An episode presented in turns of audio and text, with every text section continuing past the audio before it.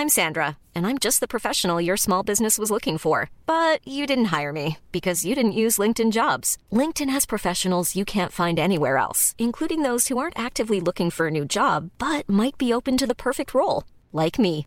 In a given month, over 70% of LinkedIn users don't visit other leading job sites. So if you're not looking on LinkedIn, you'll miss out on great candidates like Sandra. Start hiring professionals like a professional. Post your free job on linkedin.com/people today.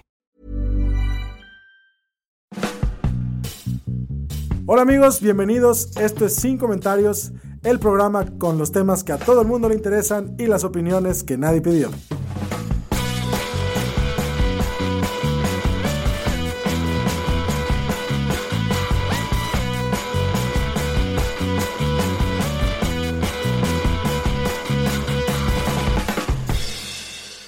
Bienvenidos todos a Sin Comentarios, el podcast de adultos sin supervisión adulta. No sé cómo funcionamos, cómo somos funcionales, no lo entiendo hasta la fecha. Tengo hoy eh, dentro de, de los regulares está Lalo Flores, Hola amigos. Arturo Salazar Acabrifi, así te llamas, no lo niegues. Así me llamo. Hola. En tu acta de nacimiento viene Arturo Brifi. Hola a todos, ¿cómo están?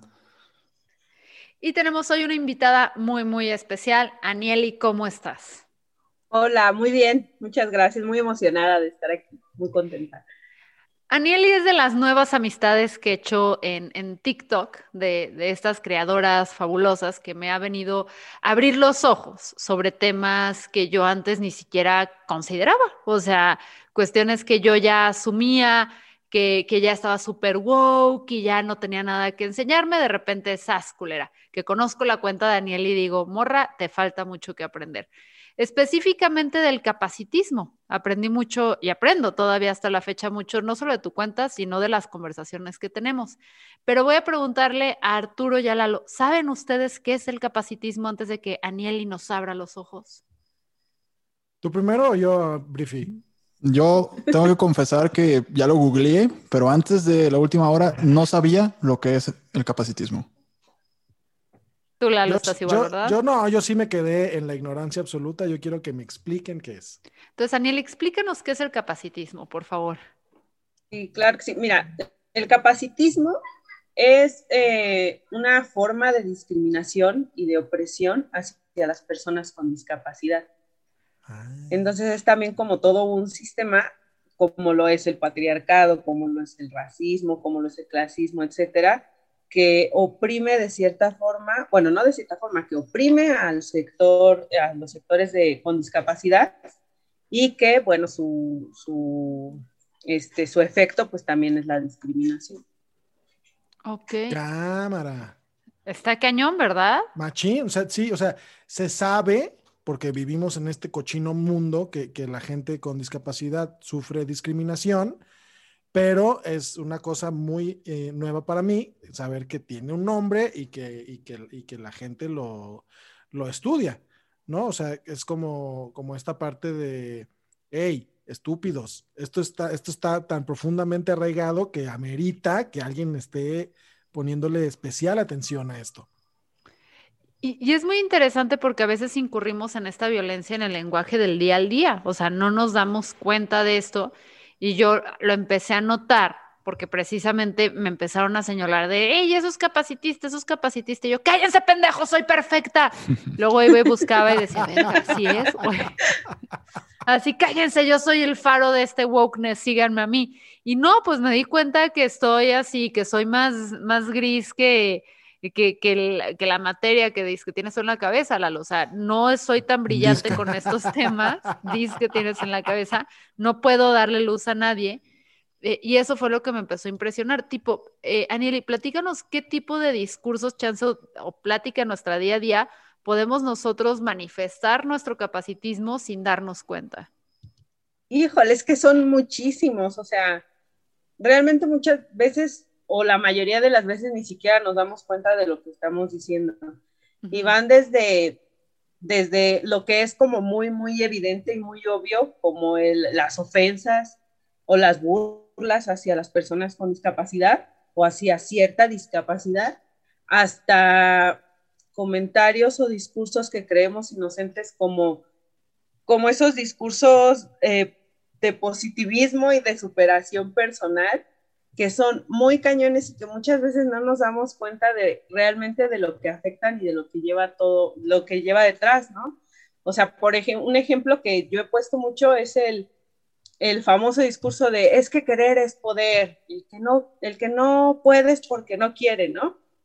Y no se dan cuenta de que eso realmente es muy capacitista y que afecta muchísimo porque, por ejemplo, yo, yo, o sea, si tú vienes y me dices, es que querer es poder, yo te voy a decir, no, güey, o sea, por más que yo quiera y por más que me esfuerce y por más que trabaje, no me voy a poder parar y salir corriendo porque tengo una discapacidad, porque mi cuerpo no me lo permite.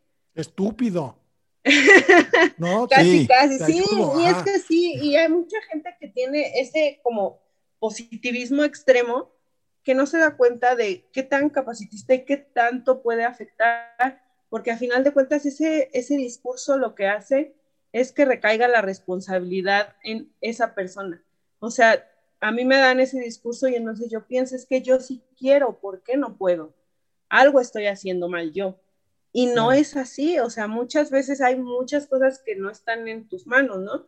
Y esto no solo aplica en el capacitismo, lo del positivismo extremo, sino en muchas cosas como el clasismo también, que eh, es lo que decíamos, ¿no? O sea, el, el hecho de decir, no es que yo no quiera, es que o persigo mis sueños o trabajo para comer, por ejemplo, ¿no?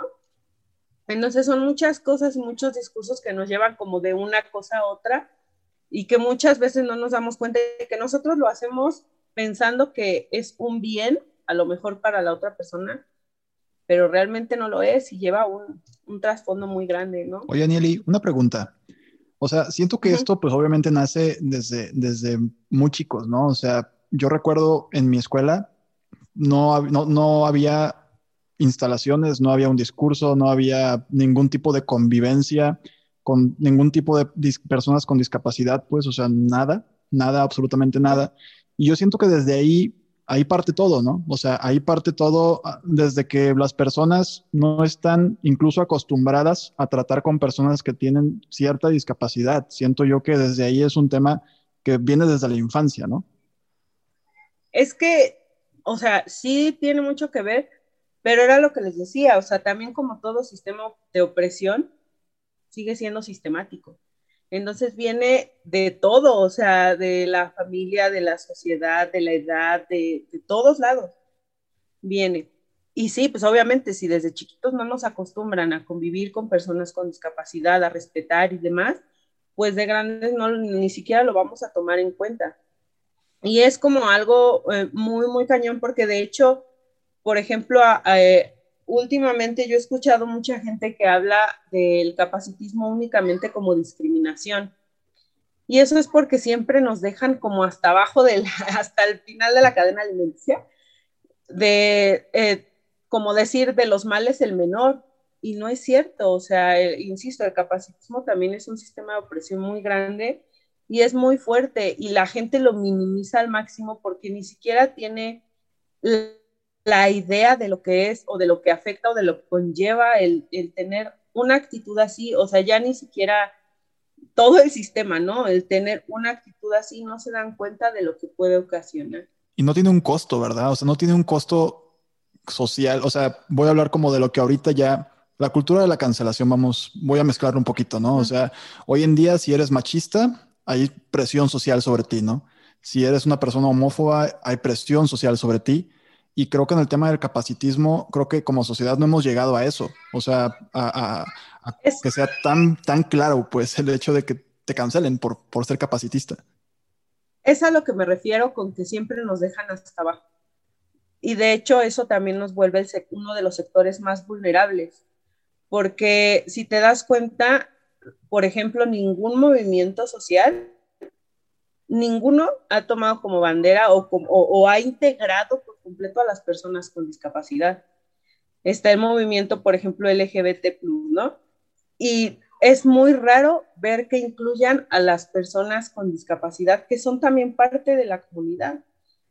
Y está el movimiento feminista, este, yo soy feminista, ¿no? Pero es también muy raro que estén las mujeres, haya una representación de las mujeres con discapacidad y en el movimiento antirracismo y todos los movimientos sociales es, o sea, es prácticamente nula la participación que tenemos en todo esto cuando debemos también de ser, de ser parte de, ¿no? Porque pues se supone que tenemos que visibilizar toda la diversidad y es que la diversidad es tan grande que una persona puede ser mujer lesbiana con discapacidad motriz, con discapacidad cognitiva, discapacidad social, negra, y, o sea, puede tener toda la diversidad una sola persona, ¿no? Y desgraciadamente lo, lo visibilizan muy poquito. Entonces, ajá. Porque se vuelve como un círculo, o sea, yo lo noto en mí, ¿no? Como un círculo vicioso, porque justo lo que planteaba Arturo, ¿no? Cuando eres morrito, yo me acordaba con, y esa es una pregunta que te voy a hacer porque estamos aprendiendo y, cada vez que se habla de, personas con discapacidad, a veces digo, bueno, ¿cómo se dice? Eh, discapacitados, porque hay gente que me ha dicho que así se dice y hay gente que me dice personas con discapacidad. Entonces, pregunto con intención de que me eduques, ¿cuál es el término correcto y por qué? Para que no lo olvide nunca. Eh, en teoría, el término correcto es persona con discapacidad. ¿Y por qué digo en teoría? Porque hay mucha gente con discapacidad que se siente más cómoda con otros términos como el término discapacitado. Sin embargo, el término correcto, o sea, eso es como cuando te lo dicen, ¿no? O sea, de dime así. Pero el término correcto es persona con discapacidad. Y eso también tiene como un porqué. El punto es que cuando nosotros hablamos, por ejemplo, decimos discapacitado, le quitas la humanidad a la persona. Sí. Entonces, antepone su discapacidad y le estás diciendo tú eres tu discapacidad y no debe de ser.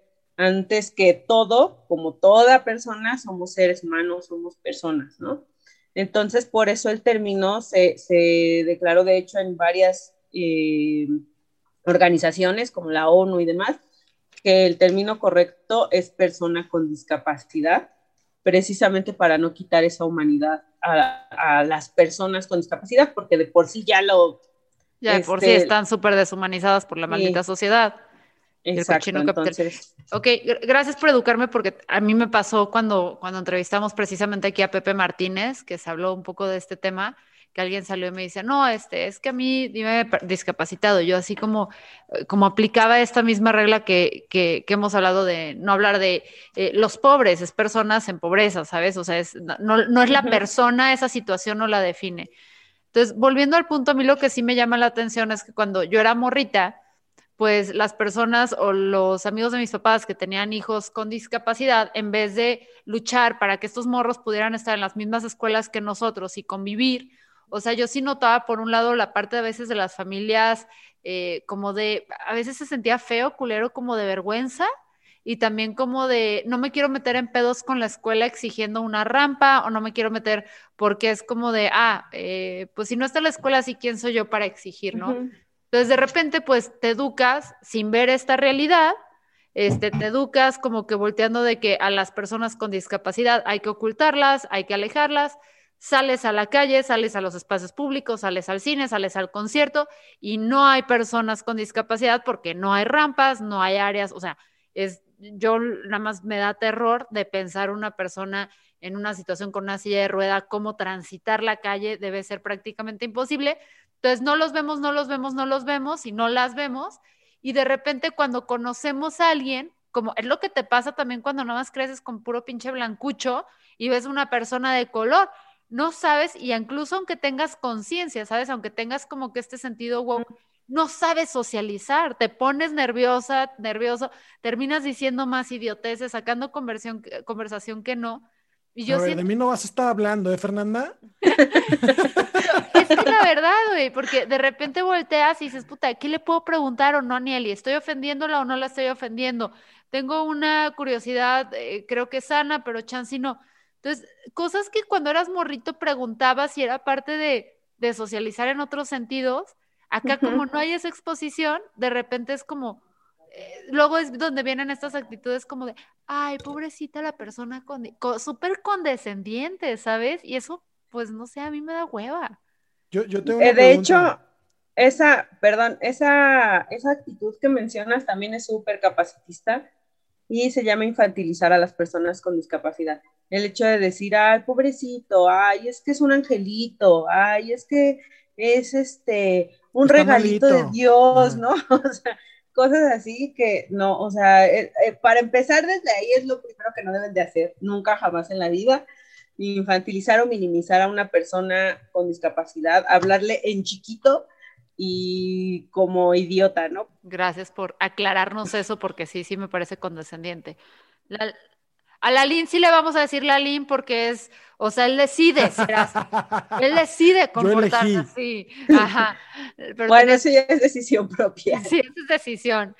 Yo, yo tengo, justamente ahorita que estabas hablando, Fer, de, estas curiosidades y, y, la verdad es que uno, además de curioso, es pendejo, pues. O sea, sí, sí de pronto no sabes por a veces no, a veces no sabes, no sabes por dónde entrarle, no sabes, por ejemplo, cosas bien sencillas. Este, bueno, qué pena por tu esposa si no sabes por dónde entrarle.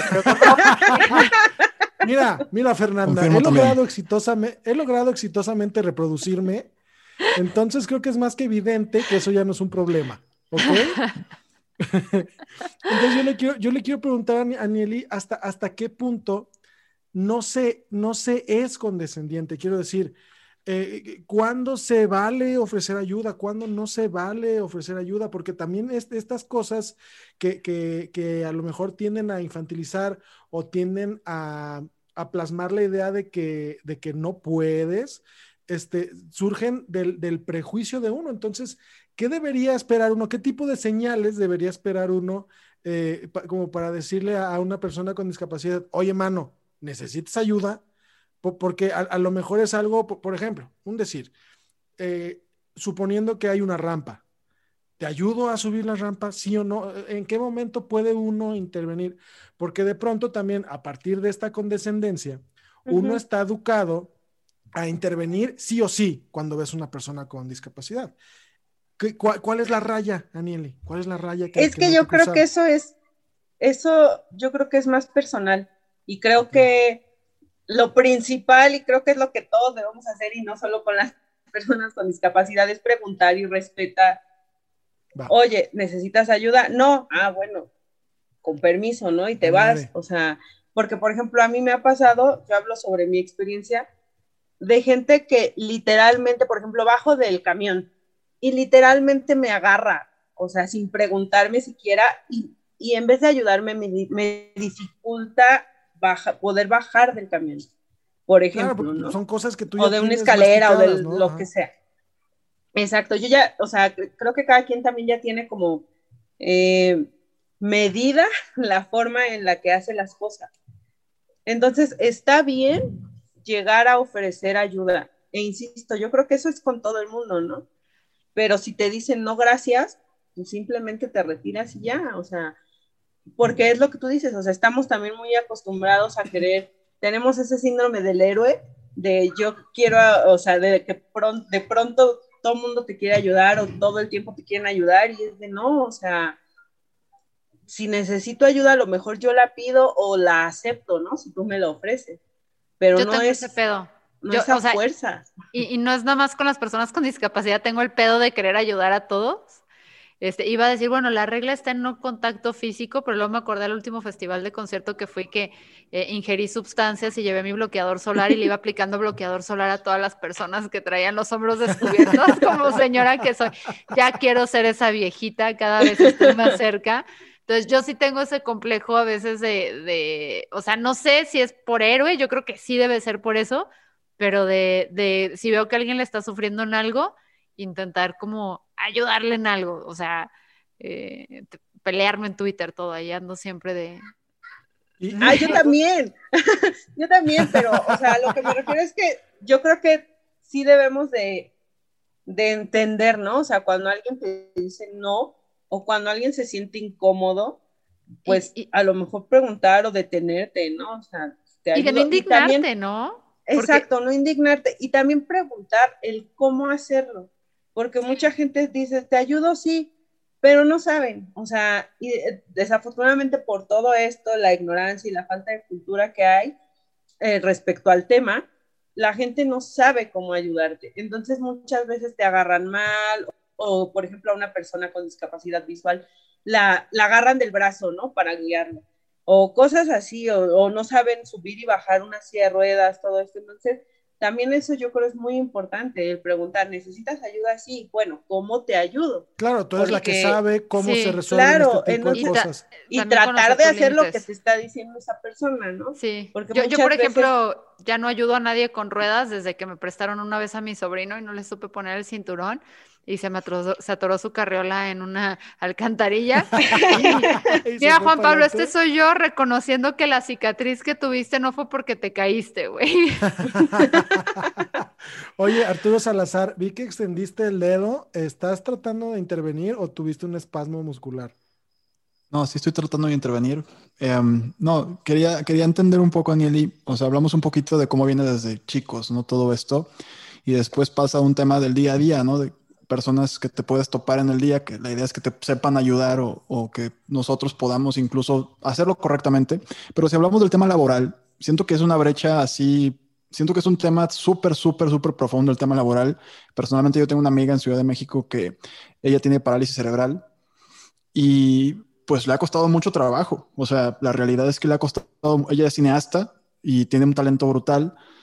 Este, pero ahorita que es el tema del COVID, que se detuvo su película que estaba armando, muchas cosas, pues de plano fue como chin, pues trabajo de lo que quieran que escriba, ¿sabes? Hago copies, pero entiendo que hay una barrera, o sea, fuerte, pues con todo el tema laboral y entendiendo que hay gente que está en empresa que escucha este programa, ¿cómo podrías ahora sí que darnos esos consejos o esa, esa concientización para que las personas que tienen empresa o que trabajan y tienen tal vez un nivel de decisión, pues para tal vez traer a, esa corporación a una persona con discapacidad, ¿cuál es el, cuál es un poco la concientización que podrías darnos?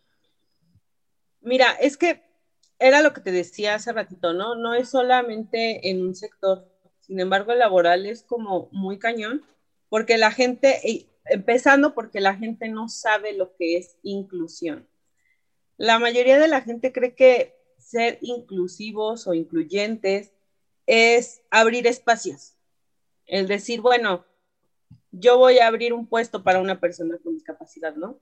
Pero eso no, es solo eso, o sea, la inclusión y, eh, perdón, sí, la inclusión es el hecho de darle a una persona las herramientas para su correcto desarrollo, en lo que sea. Y esto va muy de la mano con la equidad, con lo que hemos hablado en muchos grupos sociales, en muchos movimientos sociales, va muy de la mano con la equidad, porque es esto, es darle a, cada quien lo que necesita para su correcto desarrollo.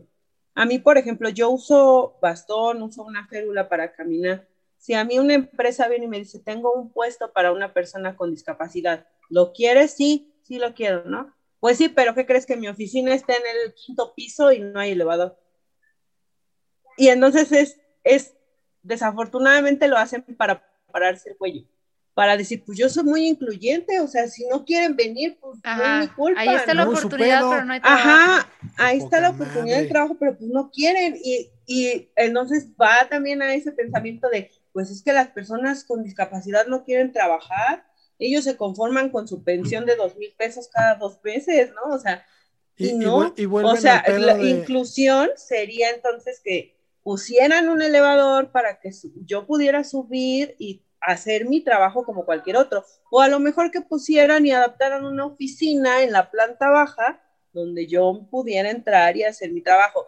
Esa es la inclusión y no es nada más en el sector laboral, ¿no? sino en todo, en la ciudad, en las escuelas, en todo esto y la gente es lo que muchas veces no entiende y pues de ahí también radica toda esta discriminación en el, eh, bueno, hablando de lo que tú mencionabas, en el sector laboral, porque la gente no, realmente no quiere incluir, o sea, únicamente quiere cumplir con el número, con la cuota de personas con discapacidad contratadas.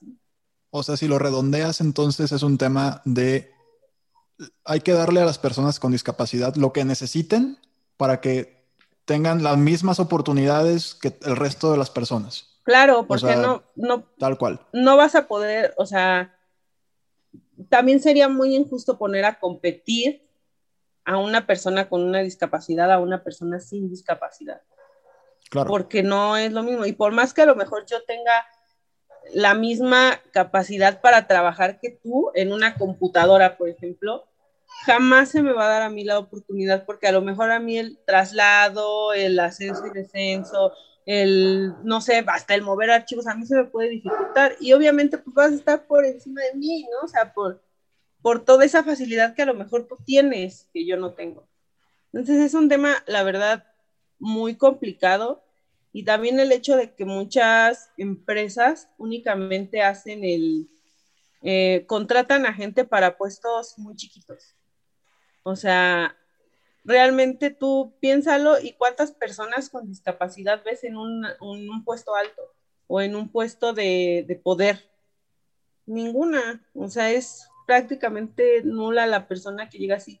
Y a mí en lo personal me ha pasado que llego a una entrevista y me ha pasado muchas veces que, por ejemplo, me hablan y me dicen, es que nos gustó tu currículum, necesitamos tal cosa, que onda así. Ah, si llegas, vienes a la entrevista con papel y llego y me dicen, no, es que ya ocuparon el puesto. O no, es que este, ese puesto yo creo que no te queda, pero te ofrezco uno de tal cosa, rango muchísimo menor, con dos mil pesos al mes, ¿no? De sueldo.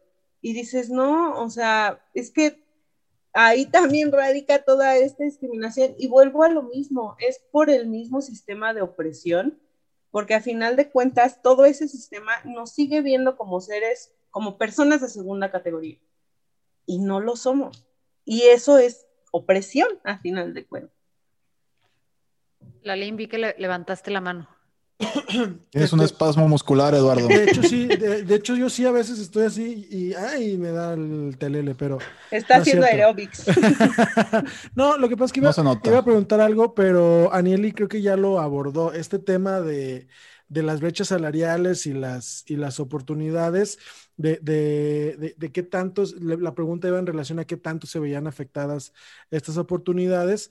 Eh, y otra cosa que, que, yo, que yo estaba pensando en que este, detalle de, oye, pues ahí está el puesto, pero pues no puedes acceder al, físicamente al lugar de trabajo, tiene mucho que ver, según entiendo, con, con el tema de, volviendo a como habíamos empezado, con el tema de, pues es que el que quiere puede, ¿no? O sea, si tú quieres este trabajo, pues te las arreglas para subir al quinto, al quinto piso. Pues, oye, espérate, pendejo, pues no se trata de eso, como dice Arturo, se trata de, de, de poner a disposición la infraestructura que les ayude a, las personas con discapacidad a acceder a ese tipo de trabajos, no obligarlos a que ellos se adapten a, a, la, a la, circunstancia, ¿no? Porque esta, esta, esta postura podría venir de esta falsa idea de, oh, pues, quieres un trabajo que es igual que el de todos, pues entonces arréglatelas para llegar igual que todos.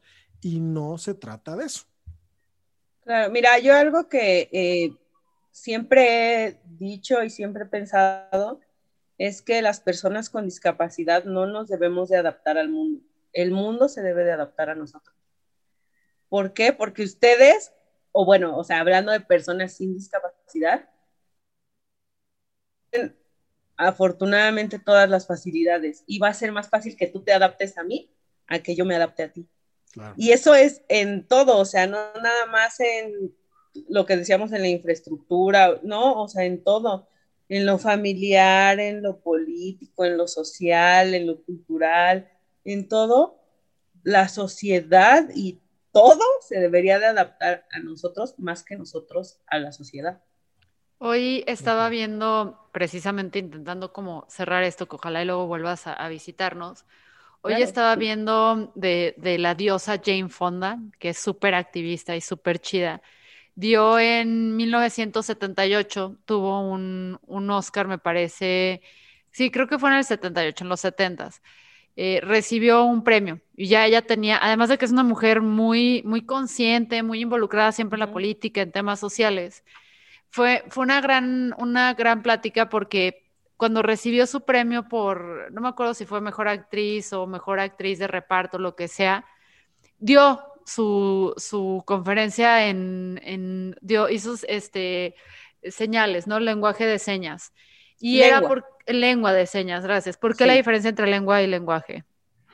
porque lengua es como sinónimo de idioma y lenguaje es lo que hablamos todos sin importar nada.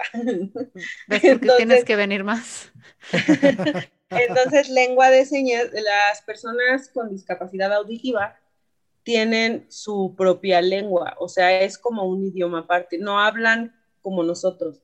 De hecho, al momento de escribir, por ejemplo, ahora que pues todo es en, mensajes de texto y así, no escriben exactamente de la misma forma. Entonces es como una estructura diferente de, para comunicarse que nosotros tenemos como que interpretar, como, ay, ¿cómo se dice? Ay, se me fue la palabra cuando tienes que cambiar el idioma. Ah, traducir. ok, traducir. Traducir, exacto. Eso está interesante. Luego, a ver, se tiene que traducir. Luego tendremos que invitar a uno o una experta que nos platique de esto. Y, lo que me dio mucho gusto de esta plática de, de, Jane Fonda es que decía, pues yo estoy haciendo esto porque más de 14 millones de personas son sordas y es, o sea, y son invisibles, o sea, las personas con discapacidad son invisibles y no pueden compartir ese momento con nosotros. Ese pequeño gesto se me hace importante porque creo que muchas de las cosas que hacemos acá en Sin Comentarios es cómo ser mejores aliados. Y dentro de la plática que me llevo ahorita contigo, es, creo que me llevo tres puntos. O sea, el primero es no ser condescendiente. O sea, el como ver a la persona como persona y no como nos corregiste como un discapacitado. No es una persona con discapacidad. Dentro de esta persona puede tener atributos positivos, negativos, puede hacer comedia, puede ser un encanto de persona o puede ser un nefasto y un hígado. O sea, en, el momento en el que nada más decimos, ay, ¿por qué es discapacitado? Voy a tener, así, porque eso es como decir, no, y además es discapacitado, voy a tener, ay, pobrecito, ay, es un mamón, es un viejito rabo verde. Exacto. y, además es súper, ay, odioso cuando la gente cree que por tener una discapacidad ya eres una buena persona. Exacto, no. Entonces es como de, ay, es que es tan buena persona porque anda en silla de ruedas, y es como de no, o sea, y, a lo mejor pasa esa persona en silla de ruedas, se lamenta, y entonces hasta se sorprenden y es de, ¡Ah! ¿cómo es posible que pueda hacer esas cosas tan malas, no? Pues es una persona como cualquier otra y un día va a estar enojado y se la va a mentar a medio mundo, o sea, y no tiene por qué estar mal ni se tiene que condenar más cuando hablan de precisamente personas como al poder con, con, alguna discapacidad que no podían recordar nada, yo recordé a alguien que de mi infancia, que era amistad de mis padres, espero que no escuche este podcast, que, o sea, dentro de sus clientes había pedófilos, un güey que asesinó a sus papás, o sea, créanme, no era una buena persona. Ah, eh, muy rico, muy rico, eso sí. Creo que el segundo punto que nos llevamos es no trabajar nada más o crear nada más oportunidades desventajosas, sino buscar realmente equidad. Es el segundo punto que, creo que como aliados. Y el tercero, inspirado en mi diosa Jane Fonda, es cómo como creadores de contenidos, si bien no siempre lo podemos hacer por falta de presupuesto, por falta de tiempo y todo, pero encontrar formas de intentar ser eh, más inclusivos con lo que estamos expresando, ¿no? No nada más crear contenidos, para personas que están eh, en nuestra igualdad de circunstancias. Entonces yo creo que... Y fíjate que, que es algo también bien triste, porque a mí me ha pasado mucho, ¿no? Yo le, era lo que les decía, yo hablo de diversos temas y mucho de inclusión en general, de comunidad LGBT, de personas trans, de mujeres, ¿no? O sea, hablo mucho de feminismo. Y los videos que menos vistas, menos likes, menos compartidos, menos todos tienen, es cuando hablo de capacitismo. Y es porque a la gente realmente no le importa, o sea, y estamos tan metidos cada uno en, a lo mejor en nuestra, en nuestra lucha y en nuestra realidad, que dejamos muchas veces también esa empatía de lado, cuando no nos damos cuenta de que es, de que debemos de deconstruir todo, ¿no? Y que es un todo. Entonces, a mí sí es, es como muy triste y sí te das cuenta de que de que pues siguen dejándote de lado porque los demás tienen, o sea, mis otros videos tienen muchas veces muchos compartidos y, likes y todo, y cuando hablo específicamente de capacitismo, no. Entonces eh, es... Y les voy a decir, gente, o sea, a ver, uno vamos arreglando esto, me siguen todos los que escuchan este podcast en sin comentarios, eh, perdón, este podcast de sin comentarios, me siguen en TikTok y en Instagram Anieli Rangel, que está como Anieli, A-N-N-I-L-I, guion bajo Rangel. La encuentras en, estás igual en TikTok e Instagram, ¿no? En Instagram es Rangeli. Ok, Rangeli. Y me la siguen en ambas plataformas y en TikTok interactúan con esos videos porque además les voy a decir algo, que gracias a que yo empecé a interactuar con tus videos precisamente eh, de discapacidad, llegué a un nicho de comedia fabulosa, de comedia hecha por gente con discapacidad, que tienen un sentido del humor obscuro, este, divertido, o sea, que es genial. Acabo de caer en, ese nicho precisamente por estar interactuando mucho contigo esa semana. Entonces, háganlo para sensibilizarse, para educarse, para descubrir comedia súper chingona y para ser un poquito mejores personas allá afuera. O sea. O verán, háganlo o verán. O culeros. o sentirán la furia. Pero sí es una joya a través de TikTok como, precisamente estos temas que no se manejaban en, Twitter, que no se manejaban en Instagram, que ya podemos traerlos acá y decir, miren, existe un pedo que se llama capacitismo. Vamos a educarnos al respecto y así, porque también el capacitismo yo creo que cae, y también les recomiendo ahí el, stand-up de Daniel Sloss, también cae en, el, esa condescendencia de no poder reírnos con las personas que hacen comedia de este tipo de sus realidades. Entonces, Aniel, y yo te agradezco muchísimo que hayas venido a charlar con nosotros. Ojalá y vuelvas próximamente, no nada más para hablar de este tema, sino de, porque también eso es capacitista, ¿no? Ay, vamos a invitar a Anieli solo a hablar de temas de discapacidad. No, ojalá y vengas pronto a hablar de los otros temas que traes y sepas que esta es tu casa. Y... Sí, sí, cuando. Y de, las pendejadas que quieras. Quieran. Si, si, Un día, si un día quieres pendejear, también aquí estamos contigo ah, pues cuando quieran también. Mira que también se me da. y bueno, Lalo Flores y Arturo Brifi ya no los aguanto. Vámonos a dormir. Esto fue sin comentarios. Eh, nos escuchamos próximamente. Vayan al Patreon, se puso bueno el ah, Hay un, hay un buen behind the scenes de este Patreon donde básicamente, si eres de Colima, no vayas porque te vas a emputar. Chao.